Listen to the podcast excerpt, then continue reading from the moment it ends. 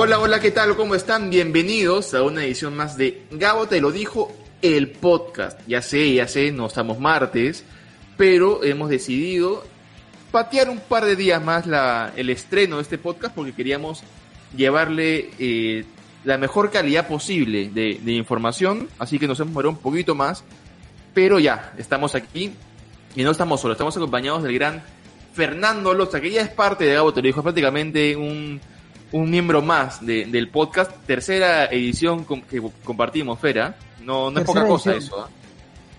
Para hablar del reinicio de la Liga 1, primero fue, luego fue para los Juegos para Panamericanos. Sí. Y ahora vamos a hablar de, un tema interesantísimo, que a mí me encanta. Y, y se vive se vive un ambiente distinto, ¿ah? no solamente por la coyuntura, sino que cada vez que inicia este torneo, las esperanzas, la fe, vuelven a, renacer, ¿no? Sí, hoy más que nunca, ¿no? hoy más que nunca. Vamos a hablar sobre eh, las clasificatorias. Algunos les gusta llamar eliminatorias, a mí me gusta llamarle clasificatorias. Siento que el hecho de, quitarle el, lado negativo de la eliminación y poner al lado positivo de la clasificación eh, puede dar un plus eh, psicológico importante, pues me gusta llamarlo clasificatorias. Pero no vamos a hablar de las de Qatar, ¿no? Porque estamos ya a nada del inicio, todavía no habido un solo partido, así que no, no, no creo que sea conveniente hablar sobre eso, pero sí vamos a recordar un poquito a propósito del inicio, ahora a inicios de, de octubre, del proceso clasificatorio a Qatar, sobre lo que fue el último proceso clasificatorio a un mundial, que fue el de Rusia, y sin lugar a dudas el más importante de los últimos ya casi 40 años, Fer significó volver a Mundial después de 36 años. Y no solamente esa, ¿no? Sino que, a ver, esa clasificatoria empezó muy dura, ¿no? Sí. De, 18.4. O sea, fue uno de, nuestros peores arranques, más o menos como el de Chemo, para por ahí. Hasta también por el de Margarían, pero.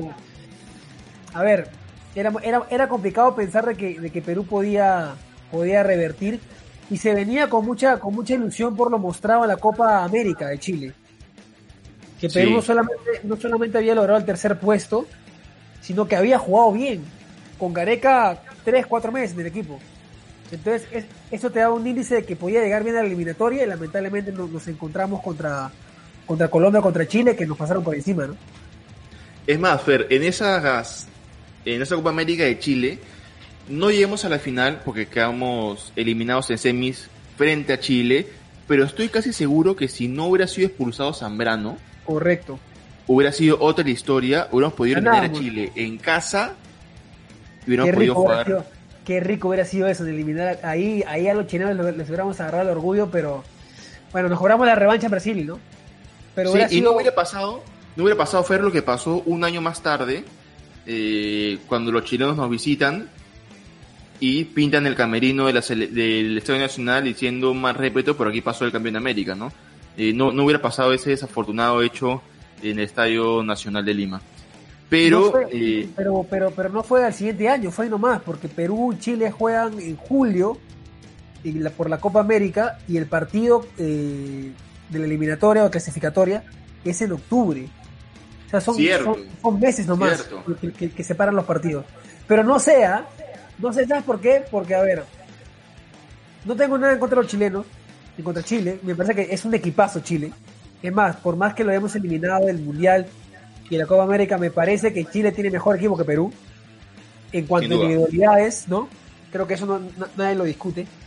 Pero a ver, el hecho de, o sea, todo eso hizo que por, lo menos yo disfrute más la, la clasificación, ¿no? volver a un mundial, eliminar a Chile después de, de, ese, de ese acto, a ver, poco, poco oportuno que tuvieron, ¿no? De, pintar un camerino.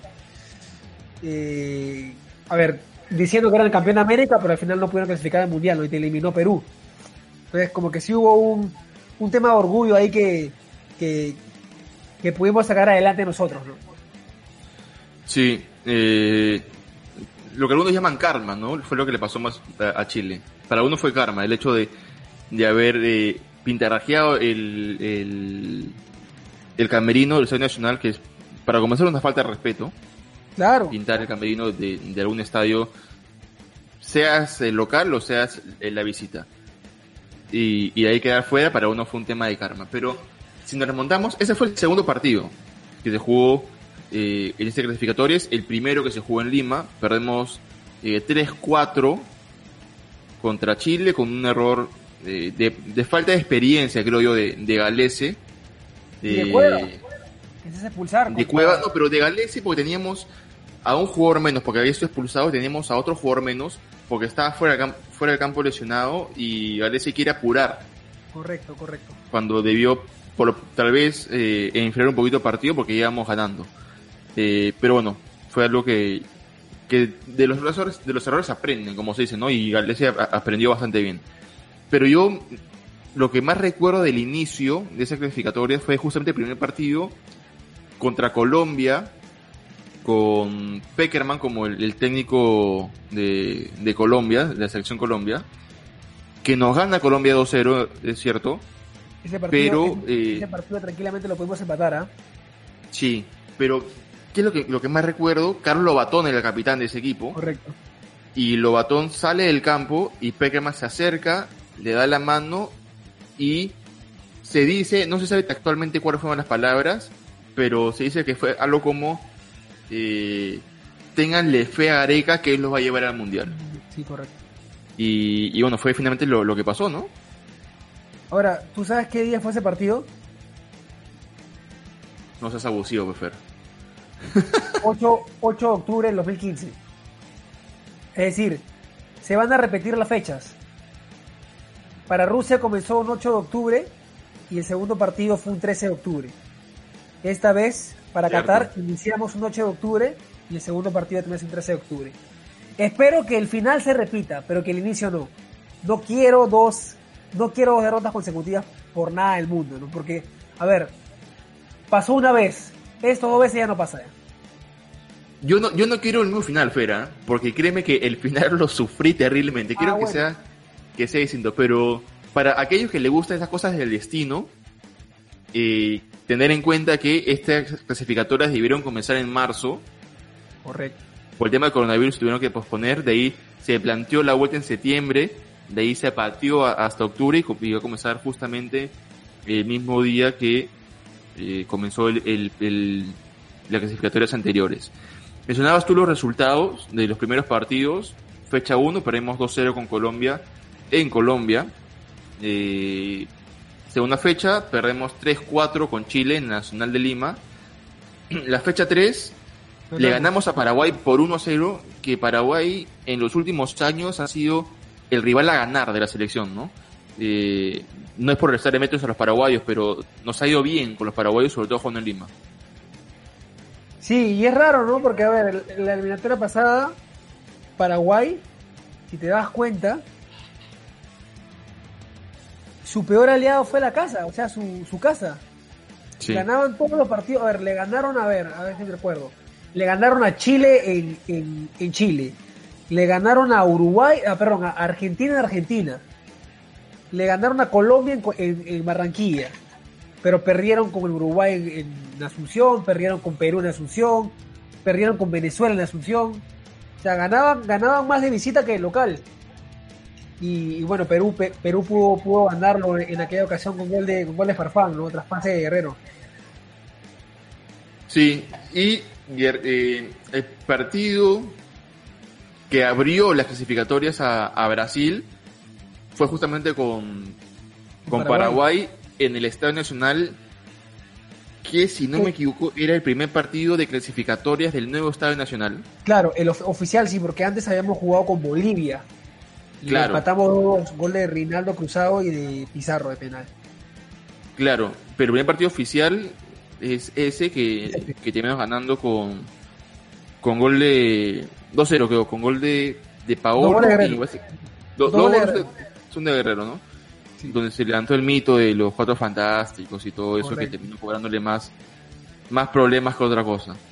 Eh, bueno, en la jornada 4 viajamos a Brasil, perdemos 3 a 0 Fer, y en la fecha 5 fue el partido que hizo que muchos decían o quedarse al lado de la selección apoyándola o eh, decir que ya estaba todo liquidado, ¿no? Que fue el empate a dos con, con Venezuela aquí en Lima, que justo también es la fecha doble que marque el antes y después de la selección peruana. Eso ya lo vamos a hablar en un ratito. Pero ese partido para muchos fue un punto de quiebre para mal, ¿no? Sí, dijeron, ¿sabes qué? No le ganamos a, a, Venezuela en Lima, no le ganamos a nadie más en Lima y chao. A ver, mira, Perú entró en un bache bastante complicado en los últimos 30 años del fútbol. Pero cuando, cuando jugabas con Venezuela acá, tú, tú sabías que tenías tres puntos asegurados, ¿no? Era como que jugabas con Venezuela. Es más, ni siquiera los nervios estaban tanto como si jugaras con Uruguay. Porque sabías que podías ganar el partido. Claro. Pero, ese, pero ese día, a ver, en, en la cuarentena, todo eso, los canales han, vuelto a pasar el partido. Y, y viéndolo así detenidamente, Perú en el primer tiempo no juega tan mal. O sea, el partido en sí no lo, jugamos tan mal. Solamente fueron momentos oportunos del, partido, o, mejor dicho, momentos desafortunados del partido, donde, bueno, Asquez mete el penal y, bueno, una jugada aislada que pelota parada de Venezuela mete un golazo, ¿no? Y de ahí sacó a Farfán, sacó a Pizarro y entró Ruiz y, y Flores, ¿no? Que al final terminan salvando un poco ese resultado. Claro, por eso digo, ese partido en ese momento lo vimos como algo negativo, de haber empatado con, Venezuela en Lima, pero yo creo que si lo ponemos eh, en contexto sobre lo que pasó después y lo analizamos hoy en día, ya después del Mundial de, de Rusia, puede haber sido tal vez el partido más importante. Correcto, porque marcó el ingreso de Ruidías y el ingreso de Edison Flores, que eso fueron, sobre todo Flores, no fue una pieza fundamental para la clasificación. Si ganábamos ese partido con todos esos jugadores, ¿hubiera habido corte? Esa es una pregunta que tal vez no se puede responder, ¿no? Porque tal vez pudo haber pasado después. Pero si no hubiera pasado ese, ese, ese partido, tal vez la Copa América Centenario hubiera sido con los mismos jugadores y, no estuviéramos hablando de corte, ¿no? Sí. Copa América Centenario. Antes de la Copa América Centenario, justamente Perú fue al Centenario, de Montevideo para enfrentar a, a Uruguay en el partido que es el verdadero punto de quiebre, no para la hinchada, sino para Gareca, que fue el último partido de muchos en la selección, dentro de ellos eh, Claudio Pizarro, que para mí se fue mal de la selección, no, debió irse con ese partido. Eh, para mí debió ir al Mundial Pizarro. Sí, Pizarro no debió despedirse de la selección, por más que a muchos no le guste. ¿ah? ¿eh? es más, muchos me, me molestan con ese tema, pero para mí Pizarro no debió irse de la selección en una, en una camilla. Correcto, correcto. debió irse a la selección caminando, por, cambiado si quieres, perdiendo 25 a 0. Pero Claudio debió irse de la selección caminando. Pero ahí ya se notaba la fricción entre Claudio y Paolo, ¿no? Sí, hubo, eh, un pleito al final del partido, creo que Paolo le, le recriminaba el por qué salía. Sí. A ver, ese partido, Perú lo empata 0-0 el primer tiempo se van a los camerinos y a los 5 del segundo tiempo Pizarro se cae al piso aduciendo una lesión que para muchos no existió, una lesión a la costilla. Eh, y que muchos dicen no existió y si hubiera existido, ¿por qué no pidió el cambio en este tiempo? Porque en los primeros 5 minutos no hubo ningún contacto como para que se pudiera lesionar así.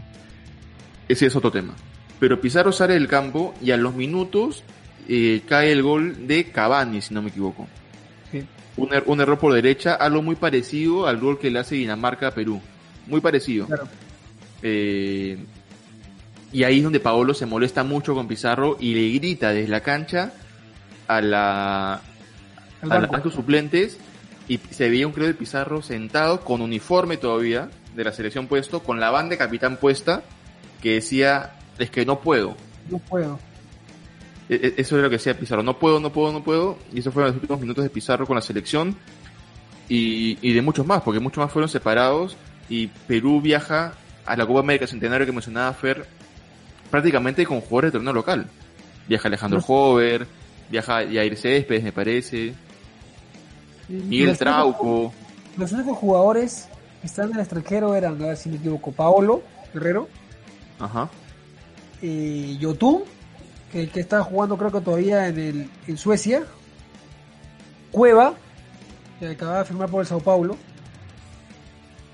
Y Benavente, que está jugando creo que ya ahí en... Ya no está en el Real Madrid. Después del Real Madrid. Ajá, en Bélgica está jugando. No, porque es más, Galese estaba... En Aurich. En esa época estaba en Aurich. ¿Está en Aurich o, ya, o está en San Martín? No, estaba en Aurich y después de esa Copa América se va a Veracruz. Galese. Ok. Y, y jugó Aldo Corso, que estaba en, estaba en Muni. En Muni. Eh, un equipo bastante joven, Miguel Trauco, que todavía no, no era el Miguel Trauco de ahora. Eh, no va, no va Renato Tapia, ¿no? Es, esa Copa América. Ah, Tapia sí va, perdón. ah, se me iba Tapia. Tapia se me iba. Pero de ahí, Alejandro Hover, que fue la única experiencia con la selección, y marcó un antes y después esa, esa Copa Centenario, nos va relativamente bien. Perdemos en penales con, con Colombia en un partido que debimos ganar, creo yo. Los penales no, no hicieron justicia al juego. falla Cueva, ¿no? Falla Trauco falla Cueva. Falla Trauco, claro, pero Cueva es el último que falla. Claro. Eh, la maldición que, que, tiene Cueva, que muchos le dan con palo por, por esos dos penales fallados, ¿no? El de Colombia y luego el, el Ya está, loco, ya está. El Mundial, pero ya está, sí. no, no se le puede recriminar a Cueva nada. Solo su... A Cueva, se, a, Cueva se le puede recriminar eso, ¿no? Que, que no encuentra ritmo, pero dentro de la selección no. No, nada. Y de ahí nos toca jugar contra Bolivia en La Paz. Eh, perdemos 2 a 0. Finalmente, luego de varios días, es más, después del partido con Chile, porque Bolivia visita a Chile en Santiago, Chile se da cuenta de la falta de, Nelson Cabrera, que no podía jugar por, Bolivia, hace reclamo, a Perú se le prende el foquito. Fue una cosa de loco, reclamo, ¿no? Porque, a ver, esa fue una, una fecha doble para, para Bolivia en sueño, ¿no? Le gana Perú y empata con Chile en Santiago. Pero a ver, a diferencia que el partido con Perú, en el partido con Chile, no sé si estoy equivocado, espero que no, Nelson Cabrera alinea. Es decir, comienza el partido. Contra Perú, el técnico lo pone faltando 10 minutos. O sea, Bolivia estaba ganando y lo mete para cerrar el resultado. Es distinto, ¿no? Que empiece el partido ya, pero que el, entrenador lo meta para, para asegurar. Es decir, que si Bolivia está ganando 1-0 y lo metía al 92 para hacer tiempo, Bolivia perdía, perdía el partido igual, porque jugó el, el, paraguayo. Fue así. Sí, y eran resultados que tal vez los podían meter hasta la pelea, ¿no? Claro. Eran cuatro puntos importantísimos, finalmente terminaron siendo cero puntos, tres para, para Perú y tres para Chile. El mayor beneficiado finalmente fue Perú. Chile se quedó por, por nada fuera del Mundial. Por eso quedó fuera del mundial. Sí, Por eso. Si, no hubiera reclamado, eh, pues nosotros hubiéramos tenido dos puntos menos y ellos un punto más que nosotros. Correcto. Y, y ahí es el partido con Ecuador en Lima, que es el partido probablemente el que menos hinchas llevó la selección en los últimos 20 años. Sí, Puede haber, pueden haber ido 16.000 personas nada más ¿ah? al estadio. Claro. A ver, está, está entre ese y, cuando, cuando Perú ya estaba más que eliminado, más ahogado en la eliminatoria del 2010, ¿no? Con Chemo. Cuando se jugaba en el Monumental, cuando un partido con Uruguay, que fue poca gente. El partido con Bolivia, que termina, termina llevándose a Matute, porque, porque sabían que la gente no iba a ir. Claro, pero terminan siendo partidos de final ya que ya estábamos eliminados. Acá, acá todavía estábamos con, con, una luz de esperanza, digamos. No, y aparte ni siquiera había, ni siquiera había acabado la primera rueda. Claro, no, nada. Y eso estaba viendo el, el, tema de, pedir los puntos de partido con, con Bolivia.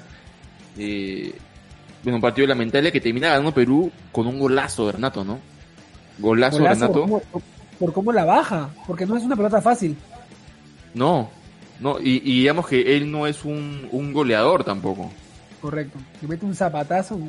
Yo, yo recuerdo haber gritado mucho ese gol. Y de ahí ya la gente empezó a sacar la calculadora. No vio que sumamos de tres. Eh, tuvimos que. en, esa fecha eh, claro, perdemos con, con Bolivia, ganamos a Ecuador y la siguiente fecha doble era durísima porque recibíamos a Argentina, visitábamos a Chile y la gente sacó la, calculadora, ¿no? Em, empatamos 2 a 2 con, con Argentina y Lima, algo que ya es recurrente. Pero un partido que íbamos a ganarlo, pero Argentina tuvo dos, los dos goles, nada más. Higuaín, ¿no? Los dos. No, Funes Mori, el primero. Ajá. Y luego Higuaín. Higuaín, que, cada vez que, que, ve a Perú le mete gol, una cosa de locos del pico. Pero Claro, y, la gente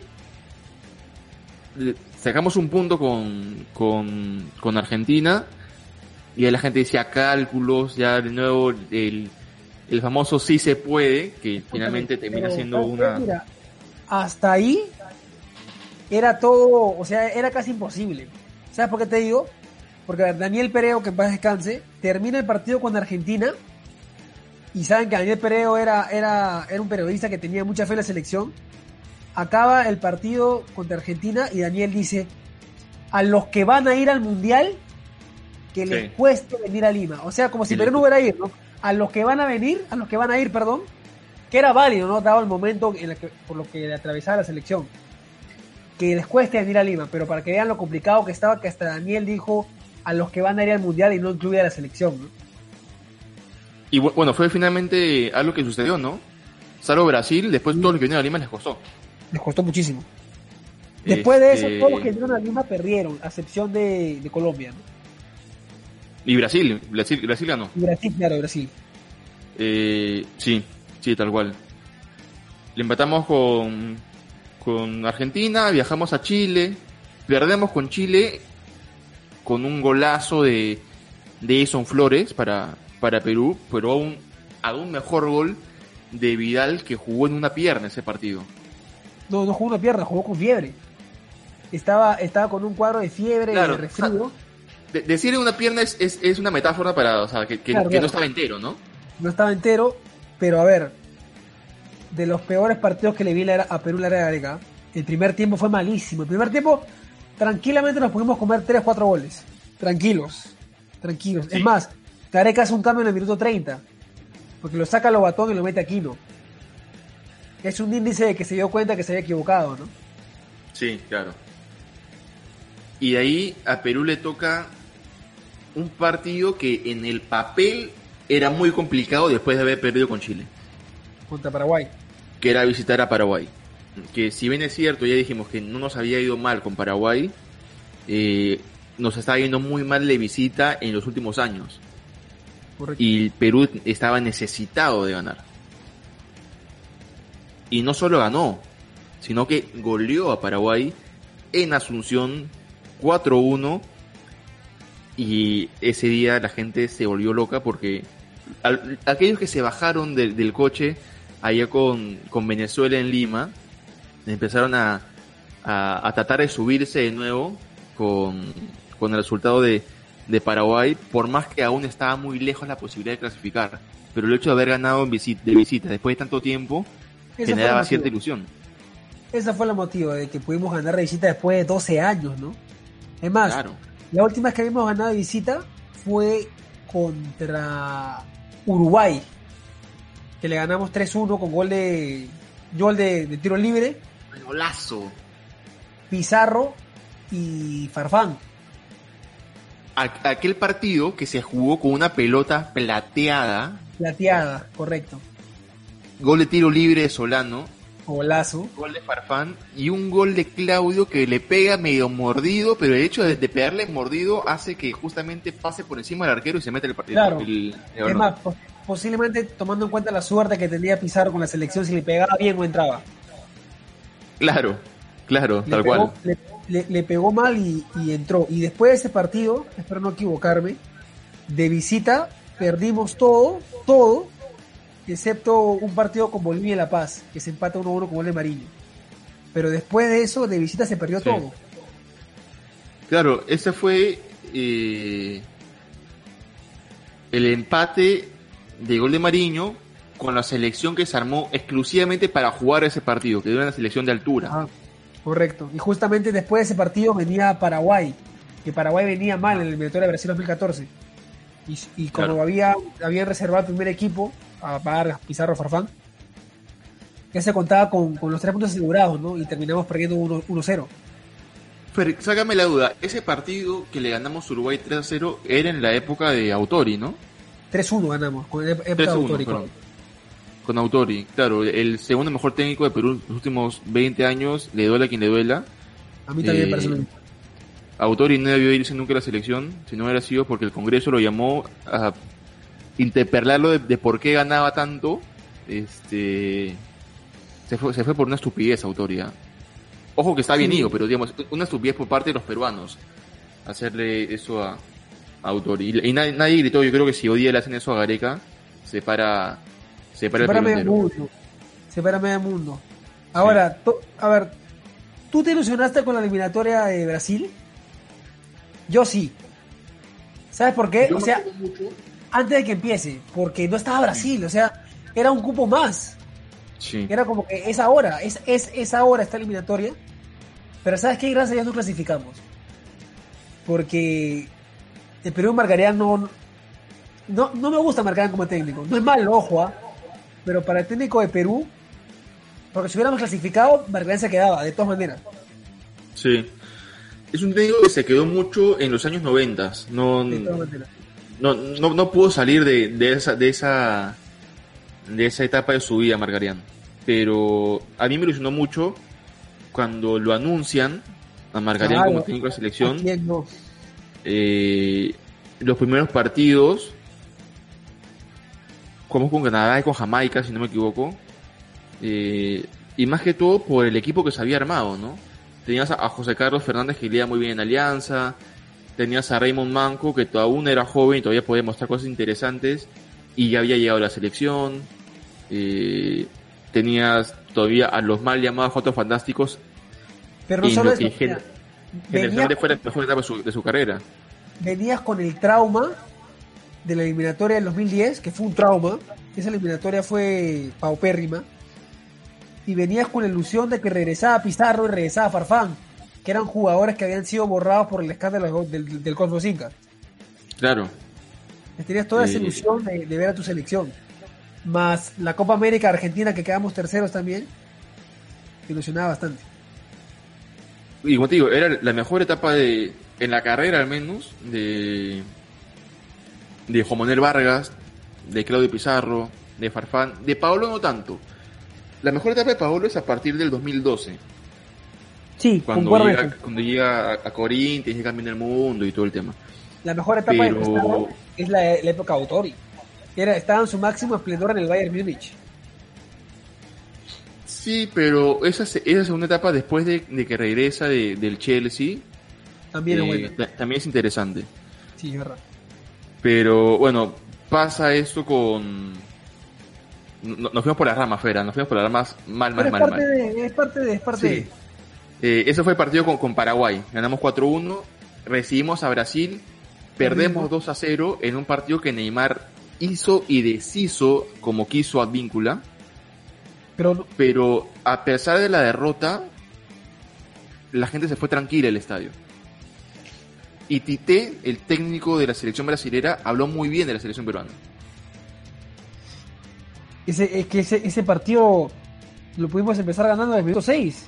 Hubo una pared entre Cue y Carrillo que Carrillo la manda al palo. Y, y, era un golazo, ¿ah? Era un golazo. Este.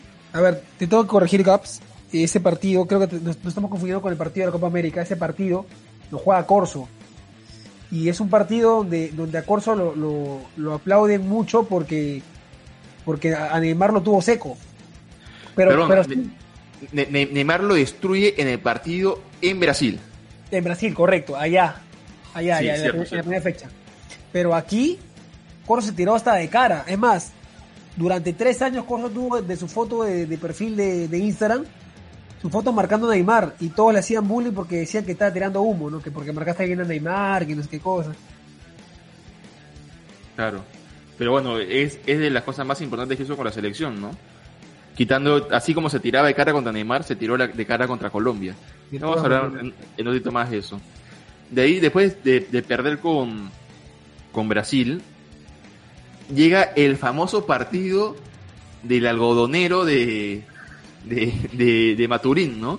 Allá Venezuela empate 2 a 2, donde la gente más vio los algodones de azúcar que se venían en el estadio que el partido mismo pésimamente ubicaba la, la cámara de ese partido. ¿eh?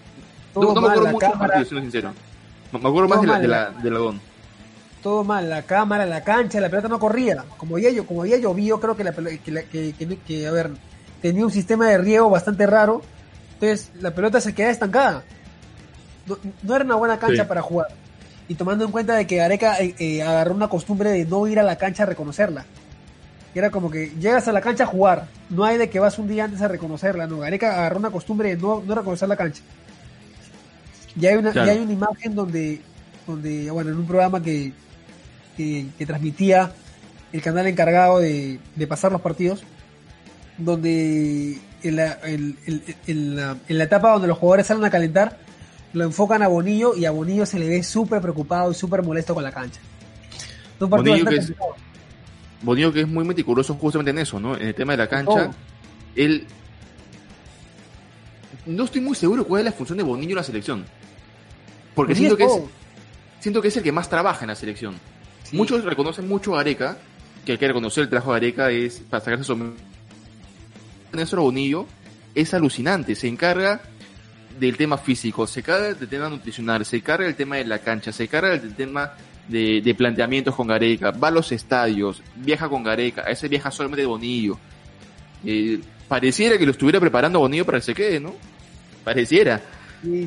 Es, alucinante el trabajo que hace, que hace Bonillo y sí, muy, muy preocupado Bonillo con, con, la calidad de la cancha. Finalmente terminamos todos tranquilos por haber empatado en, de visita, porque ya no habíamos perdido de, visita.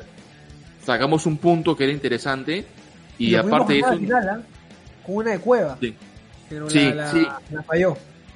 Que se siente muy presionado. Creo que si Cueva se da uno o dos segundos más, podía podía magar tercero. Pero sí, lo que sí siento es que todos nos fuimos de ese partido con muchas ganas de comer algodón de azúcar. De todas maneras. Eso de todas maneras. Y de ahí llega ya una serie de partidos, eh, o comienza en todo caso una serie de partidos alucinante que nadie lo veía venir, sobre todo porque enfrentamos a Uruguay en Lima y tocaba recordar nuevamente lo que había dicho meses atrás eh, este Peredo, ¿no? Si había que venir a Lima, tenían que sufrirlas. O sea, si vas a clasificar el mundial y vas a venir a Lima, tienes que sufrirla. Y, aparte, a ver, volviendo un poco al, tema de Brasil, 2014, aún quedaba ese recuerdo horrible, ¿no? De la eliminatoria de Brasil, donde, donde perdimos con Uruguay y, nos eliminaron. Uruguay nos elimina de Brasil 2014 y estaba y estaba ese recuerdo en la retina. O sea, era imposible no pensar que podía suceder algo más. Si no ganamos ese partido, Perú estaba fuera teníamos que ganar, ni siquiera podíamos empatar. El partido en Rusia, o sea, por, el pasaje a Rusia. Era un poco difícil no, pensar en ese partido. Algunos critican, así como unos critican a, a en la selección, muchos otros critican sobre todo esa campaña de, de Farfán con la selección. Eh, y Farfán hasta la etapa con, con Gareca, donde justamente en el partido con Venezuela, él dice que que Perú jugó con medio jugador menos o con un jugador menos porque él estaba sentido. Y muchos critican a, a, Farfán, pero muy pocos recuerdan cómo se fue Farfán de ese partido que tú mencionas, Fer. Que elimina a Uruguay. Farfán, un niño desconsolado, tirado en, en la cancha, llorando la, eliminación de, de Perú en el Mundial por cómo nos eliminaron y sobre todo que nos eliminaron acá en Lima, que, que era, creo yo, que fue lo más fuerte. Si hubiera pasado tal vez en Montevideo, era más manejable, pero en Lima, que es donde siempre tienes que manejar los puntos y ganarlos, por ser local, eh, nos ganan.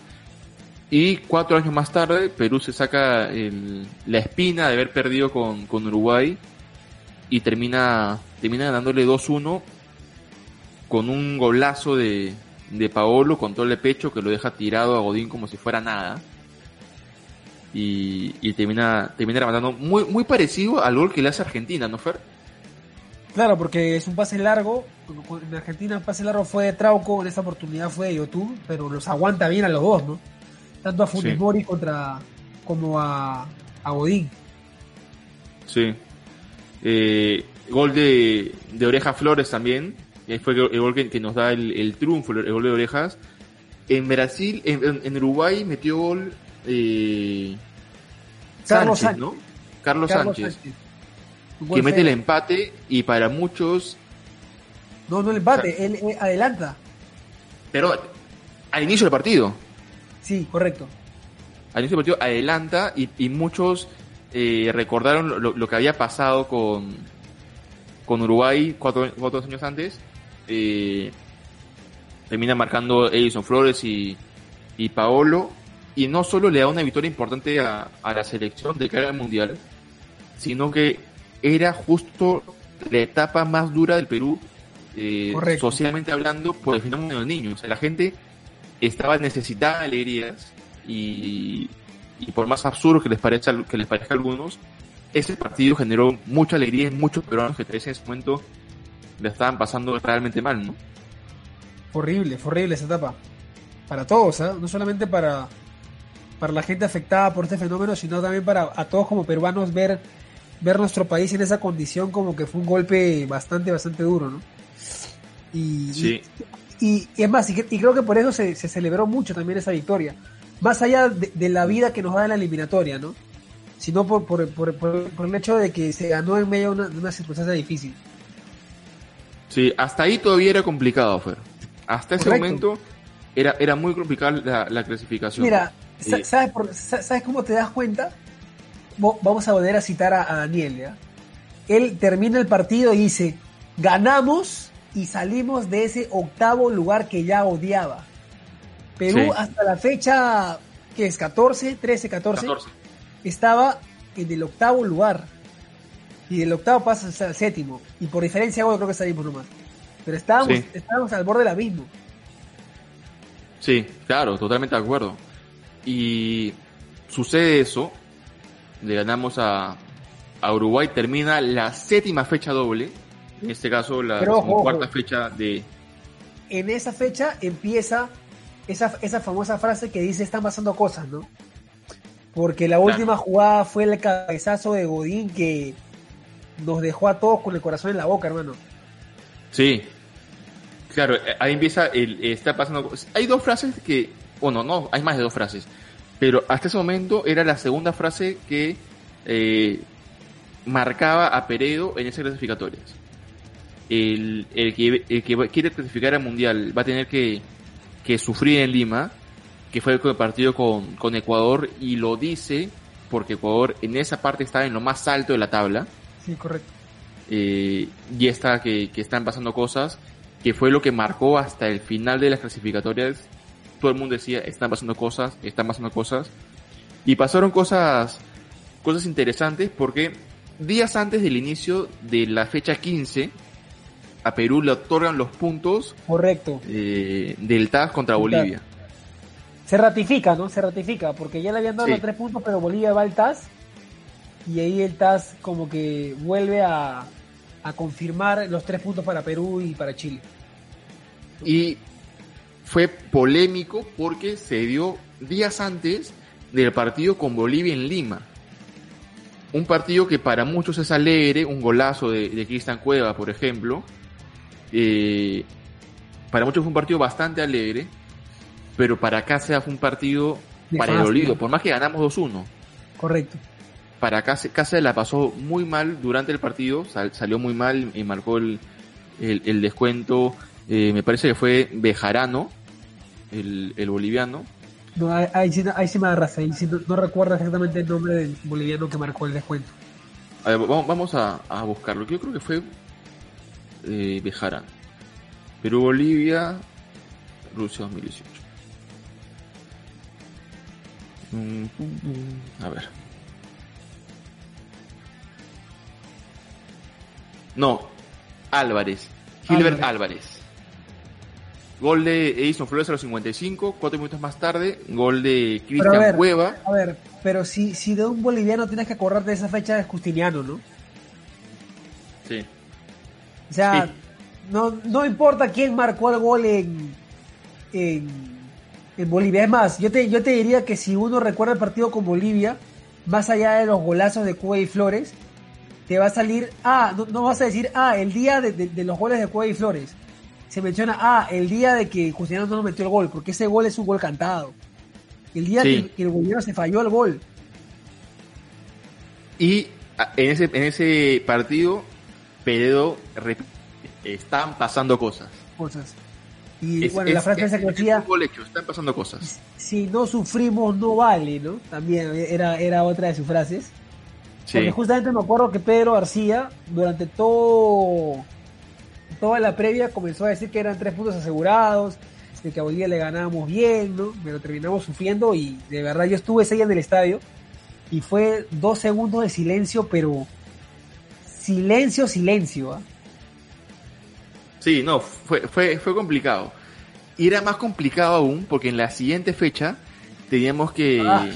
que visitar Ecuador en Quito. Perú nunca en su, en su historia había podido andar en Quito. No, lo máximo creo que había había empatado 0-0 en la eliminatoria del 2006 con Autori justamente. ¿no? Sí, en Guayaquil habían podido sacar resultados, pero en Quito no. y, y ya no era el no ganamos de visita hace 12 años, sino no ganamos en Quito nunca. Nunca. Y... Había que ganar, no, no, no, no, no había posibilidad ni siquiera del empate. Era ganar o ganar. Y era un partido extraño porque Ecuador también se jugaba la vida ese partido y los hinchas ecuatorianos ya se sentían fuera. Ecuador que había comenzado muy bien la clasificatoria, eh, tuvo una, una recaída bastante fuerte, termina peleando en la fecha 16 el, el quinto lugar, porque Perú lo que peleaba en ese entonces era el quinto lugar. Cerrado, claro que sí. Eh, los ecuatorianos se sentían fuera, Perú raro se sentía más adentro que Ecuador terminamos ganando nuevamente con gol de, de, Edison. Qué partido, ¿eh? qué partido, qué partido. Por, eso que... Si te das cuenta, Fer... Cuando, veo las repeticiones que pasan, me sigo emocionando. Sí. Si te das cuenta, Fer, eh, el partido con Venezuela en Lima, que para muchos fue catastrófico, sí, sí fue bueno para Perú, como, como lo dije. O sea, fue el inicio de la carrera en la selección de Edison Flores, quien le marcó a Chile en Santiago, que no es fácil, le marcó a Uruguay en Lima, que terminó ganando Uruguay en Lima, le marcó a Bolivia en Lima, que nos dio los tres puntos, y le marca a, Ecuador en Quito, también un, un gol súper importante para las clasificatorias, y es ahí, es terminando ese partido, donde Perú se siente dentro de Rusia donde, donde eh, el gran Peredo lanza otra frase, el era hoy Ramón, viva Perú en las alturas, gloria Perú en las alturas, y termina en el hotel de Quito bailando con bailando con la con la hinchada peruana. y, y Peredo luego dijo que él después de ese partido él se sentía en, en Rusia.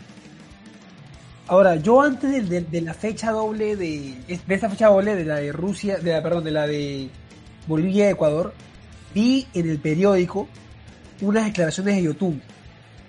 Me acuerdo, me acuerdo clarito. Que decía, esto decía, después de ganarle a Uruguay, tuvimos la, tenemos la convicción de que vamos a ir al Mundial. Dijo, le hemos ganado a Uruguay y tenemos la convicción de que vamos a ir al Mundial. Y yo vi, yo vi eso y dije realmente, que no, no que antirrealista, pero dije así como que que que huevos, perdón la palabra, no que que fe. ¿Qué huevos? ¿Qué huevos? Porque, porque, porque era difícil. O sea, estaba complicado, ¿no? Pero para que veas cómo, cómo el grupo se, se convenció de, de, que, de que se podía. Que no fue simplemente un, un dicho de, de la boca para afuera, ¿no? Sí. Pero realmente sí, en el partido con, con, con Ecuador como que ya uno se dio cuenta de que se podía. Es más, el partido con Ecuador terminó de convencernos a todos de que se podía ir al Mundial. Y fue un partido que muchos temían. Yo tenía un miedo de, de aquellos. Ya hablamos que casi ahí tiene un mal partido contra Bolivia. Y Areca le retribuye la confianza y lo pone titular en el partido más importante de proceso. Eh, lo pone titular. Ese fue el partido que debuta Santa María, por ejemplo. Claro, y, Cartagena, que entra muy bien. Y Cartagena, y los dos hacen un gran partido. Correcto. Y Perú termina el, encuentro con un, con un jugador menos, porque lo expulsan a, a Cristian Ramos. Termina el encuentro un penal, lo expulsan. Y de nuevo, ¿no? Se repiten las frases de, de, de Peredo. Si no, si no sufrimos, no vale. No sufrimos, no vale. Aparte fue emocionante por, porque en el gol de, de Paul Hurtado, Paul Hurtado había entrado un minuto antes, creo. Lo marca, corre y ver a toda la tribuna. Dime cuándo has visto toda esa tribuna en Quito gritando un gol, viniéndose abajo una avalancha. O sea, jamás has visto eso.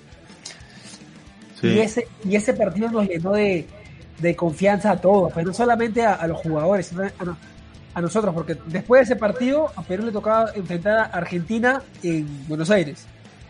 ¿Sí o no? Sí, nos, llena de confianza a nosotros, Fer, y lo llena de miedo a los argentinos. Claro, porque uno, uno hablaba y uno decía, vamos a, jugar contra Argentina, hay que empatar, hay que empatar, no, vamos a ganar. O sea, uno ya tenía la confianza de, o sea, creíamos que podíamos ganarle a Argentina en Buenos Aires. Sí.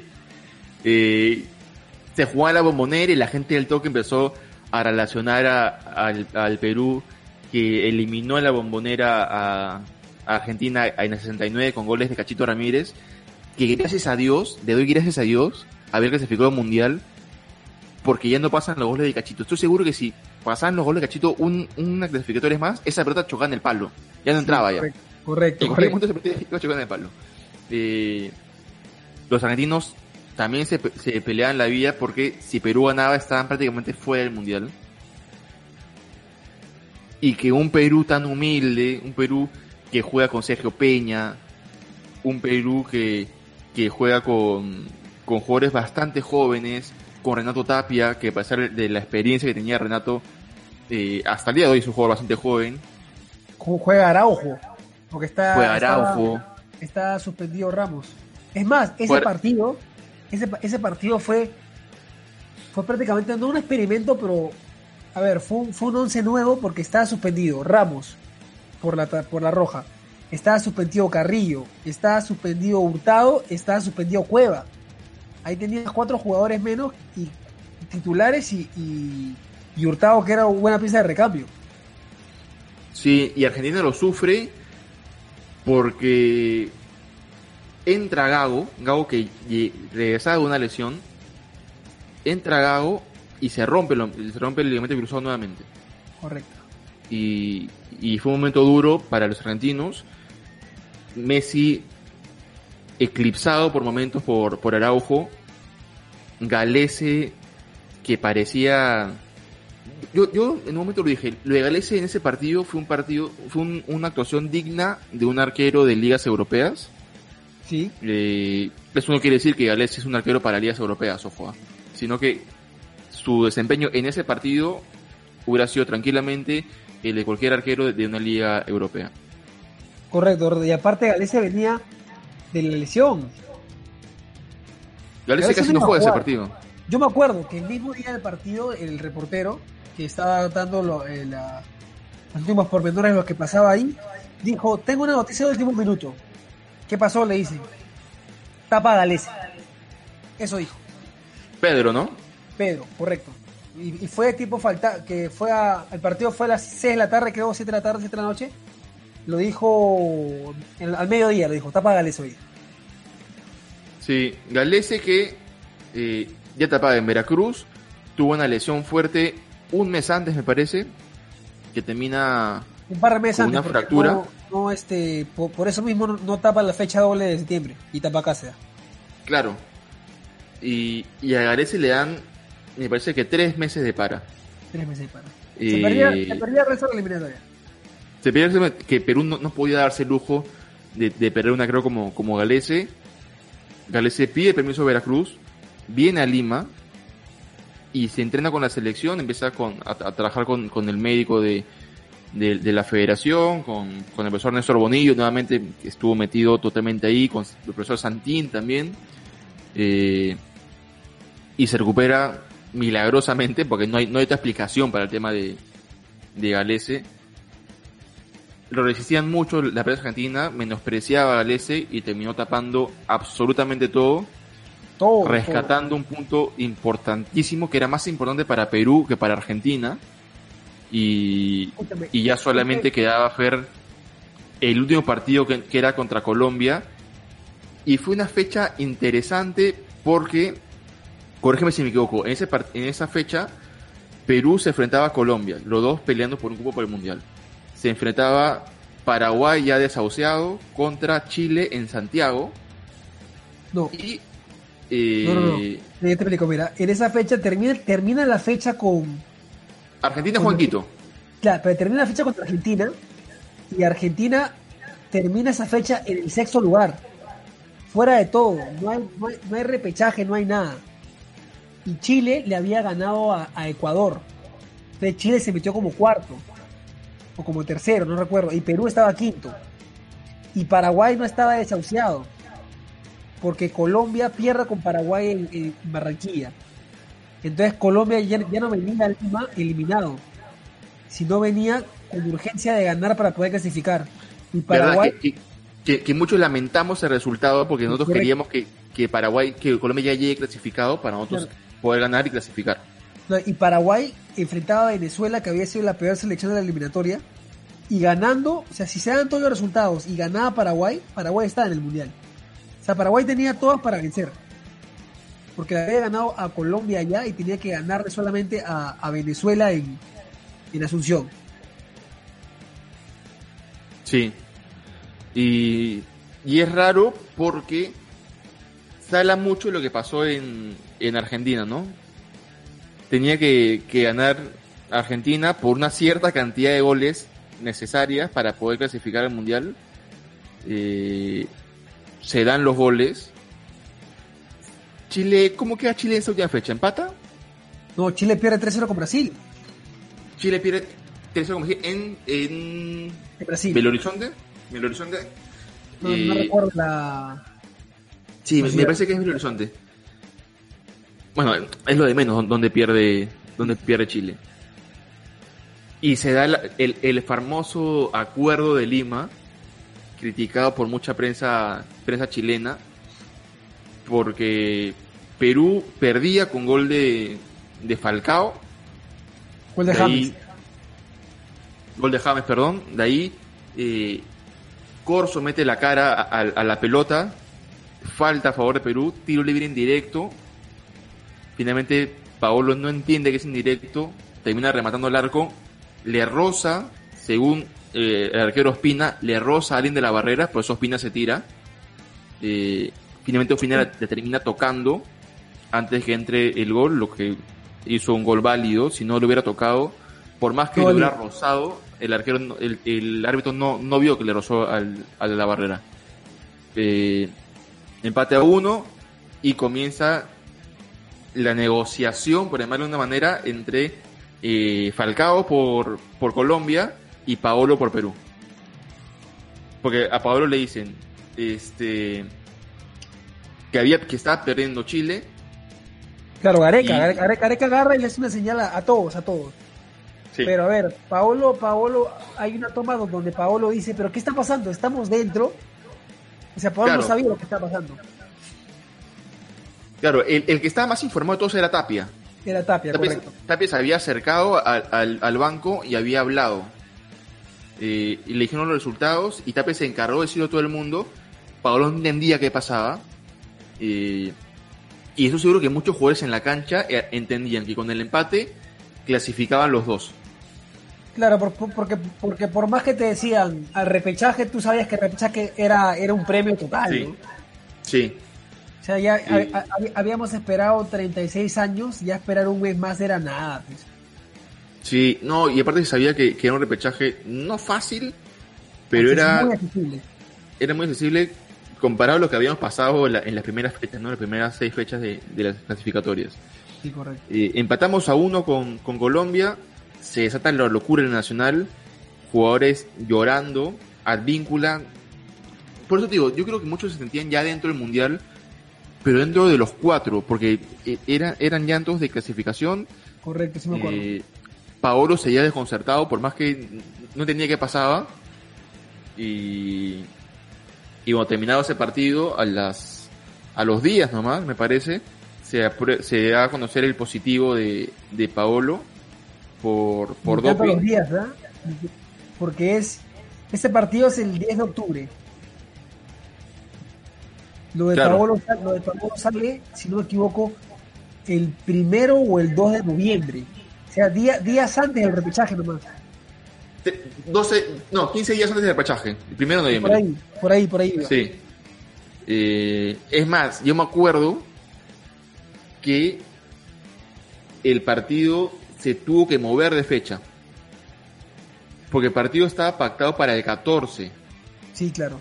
Y me acuerdo que era 14 porque yo había comprado mis entradas para el concierto de Green Day para el 14 porque no tenía en mente que Perú iba a llegar a, a, repechaje. Para mí era o quedamos fuera o, directo. O, vamos directo. Yo no tenía presupuesto de repechaje. Y se, tuvo que, se tiene que posponer un día más para poder jugar el repechaje.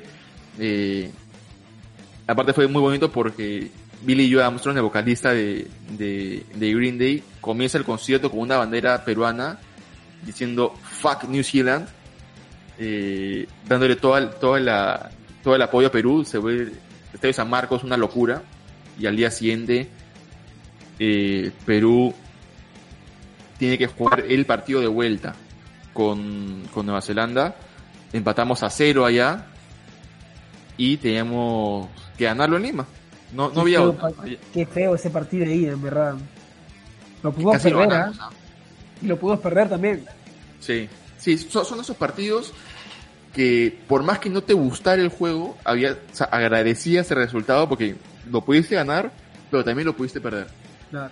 Eh, nos sacan una bola en la línea, que era casi gol, gol de Farfán. Y. Y Farfán estaba muy seguro de que iba a ser el gol de clasificación. Él, él estaba completamente seguro de que si llegamos al mundial era por un gol de, de Farfán. Jugamos en Lima, mete gol Jefferson, se lo dedica a, a Paolo entre lágrimas. Y Qué golazo ese. Un golazo, un golazo. Tiene que ver mucho Ruidías, por más que muchos digan que no, tiene que ver mucho Ruidías, porque se llega un par, un par de jugadores de, de, la marca, lo deja solo a, a Farfán que, que remata como, como jugador de, de, su calidad, no de su calibre. Felizmente el gol fue así. Yo no me hubiera imaginado un gol feo. Tampoco me hubiera imaginado un gol de penal, por ejemplo. Porque, a ver, antes del gol hay un penal que no cobran para, pero es un penalazo. Sí. Pero que no lo cobran. Pero no sé si hubiera, si hubiera disfrutado tanto el gol de penal. Prefiero, prefiero haberme quedado con este gol que para mí es un golazo. Sí, es más, si hubiera sido el gol de la sombra Ramos, el primero, se hubiera gritado, pero ese tuvo algo de especial. Sí, era Farfán. Era Farfán quien había vuelto en la fecha anterior a la selección. Eh, después de. Desde la fecha 6 que, que, Farfán no jugaba en la selección. De la fecha 6, sí. Eh, juega con, con Argentina. Él vuelve para el partido con Argentina y Colombia. Esa fecha doble. No, él vuelve el partido con Bolivia. Juega con Bolivia, pero no juega en Ecuador.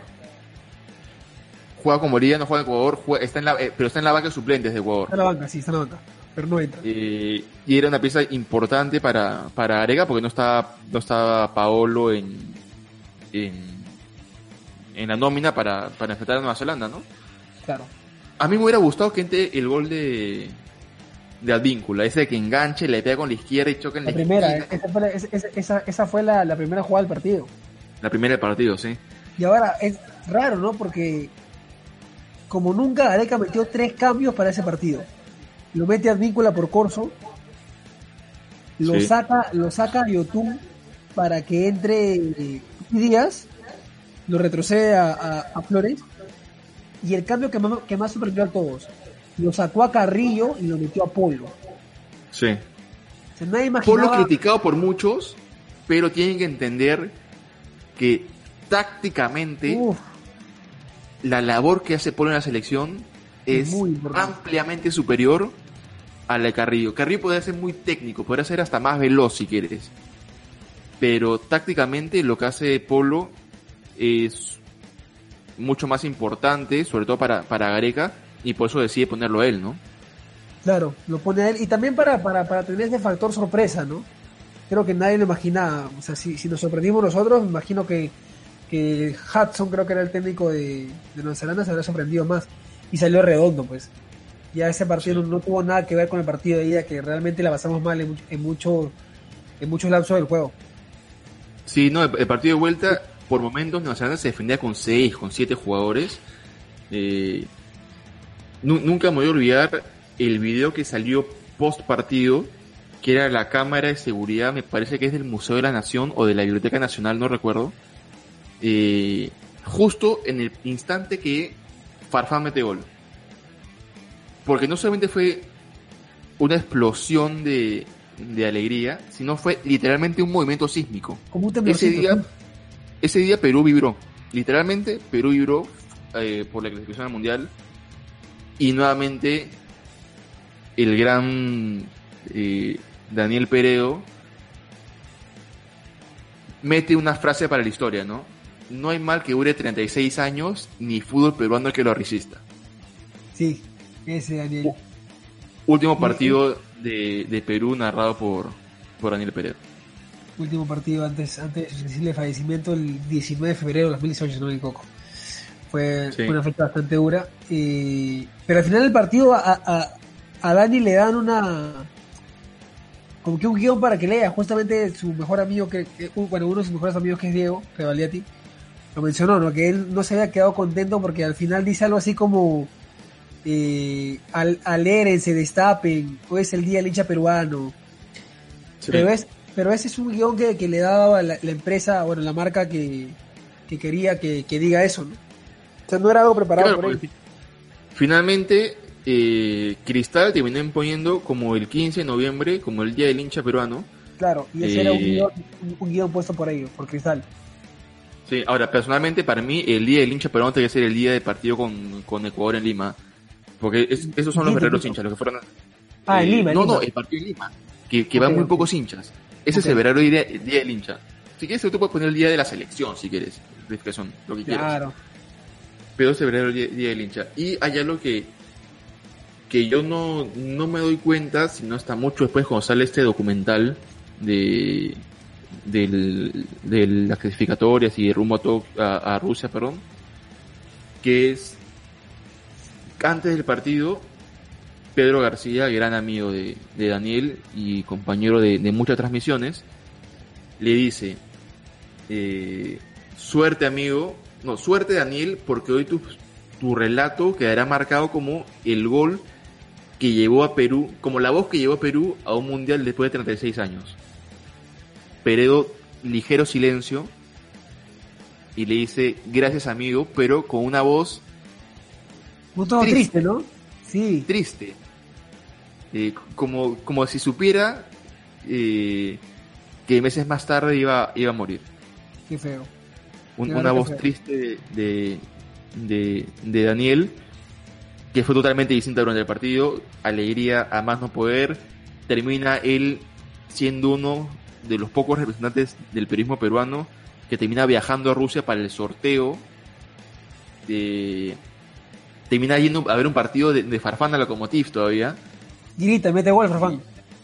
Y mete gol Farfán, se lo dedica a Daniel.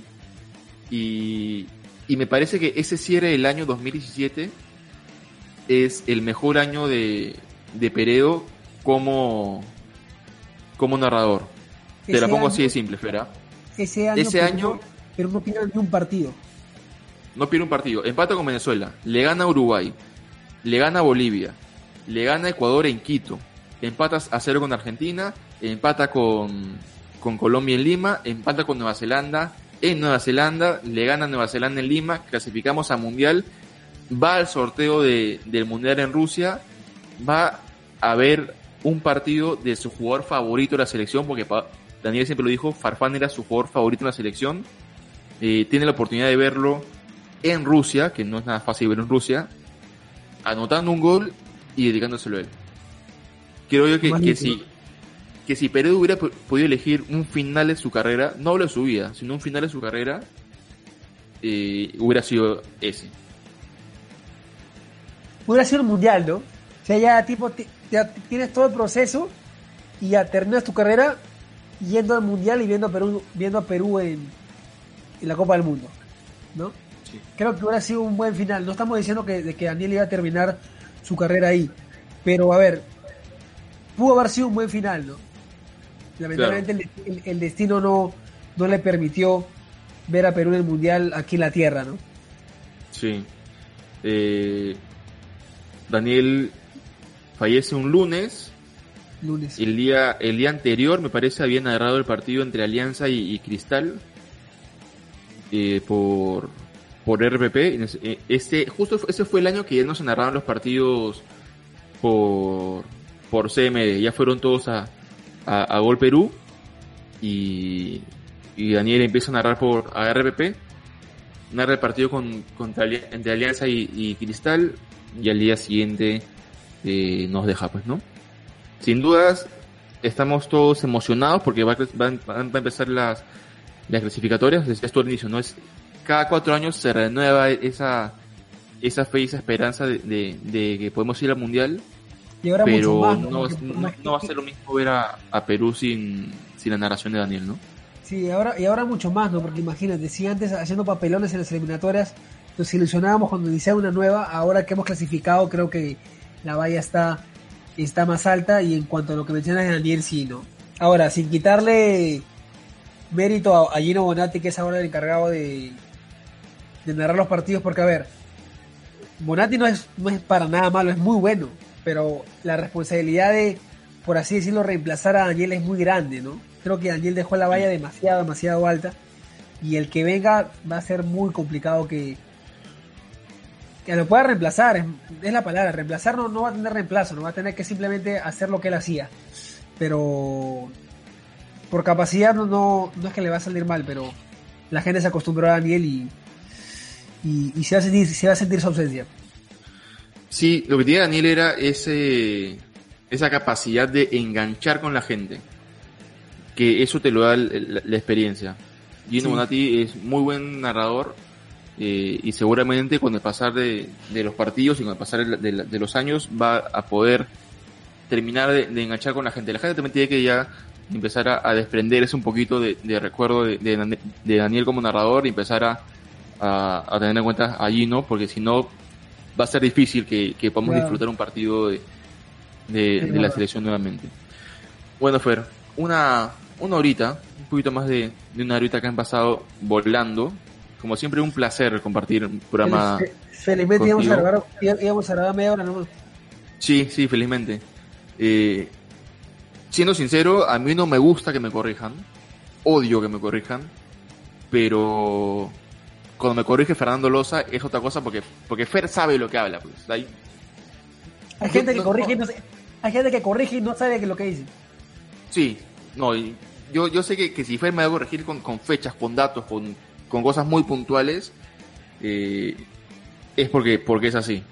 Se ha pasado una hora corrigiéndome partido tras partido, pero eso no es lo importante. Lo importante es que hemos recapitulado el proceso clasificatorio más importante de Perú en los últimos 38 años, ya casi 39 años, a puertas del inicio de un nuevo proceso clasificatorio el cual esperemos todos que podamos ir a, ir a Qatar. Fuimos al último mundial difícil. Se dice que, que Rusia fue el último mundial difícil para clasificar, al menos para esta, para esta parte del continente. Eh, esperemos pues que, que si este es el fácil, como tratan de llamarlos algunos de comillas, podamos, podamos repetir. Solo para volver a citar a, a la última, como decía él en cada inicio de la eliminatoria, ¿no? En cuanto a la eliminatoria en general para este 8 de octubre. Que sea un buen inicio, pero fundamentalmente que sea un buen final. Exacto.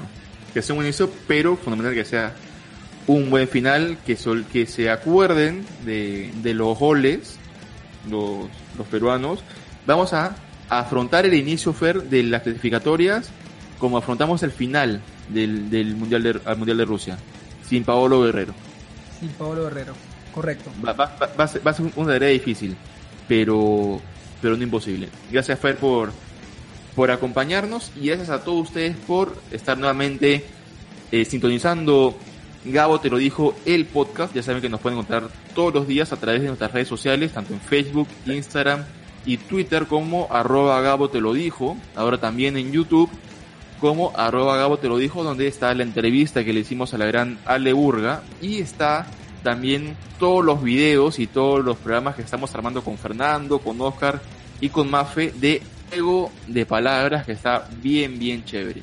Y además se viene pronto, pronto los TikToks de uh, con, con datitos caletas ¿ah? de, de los Juegos Olímpicos. Ay, ay, ay, esa me gusta teniendo en cuenta que ya estamos empezando a revivir esta, esta fiebre de, Tokio, eh, ya, están los, ya están los protocolos de salubridad y todo, se vienen los datos caletas de Tokio o de los Juegos Olímpicos. Así que, nada, nos reencontramos en la siguiente edición de Gabo Chao.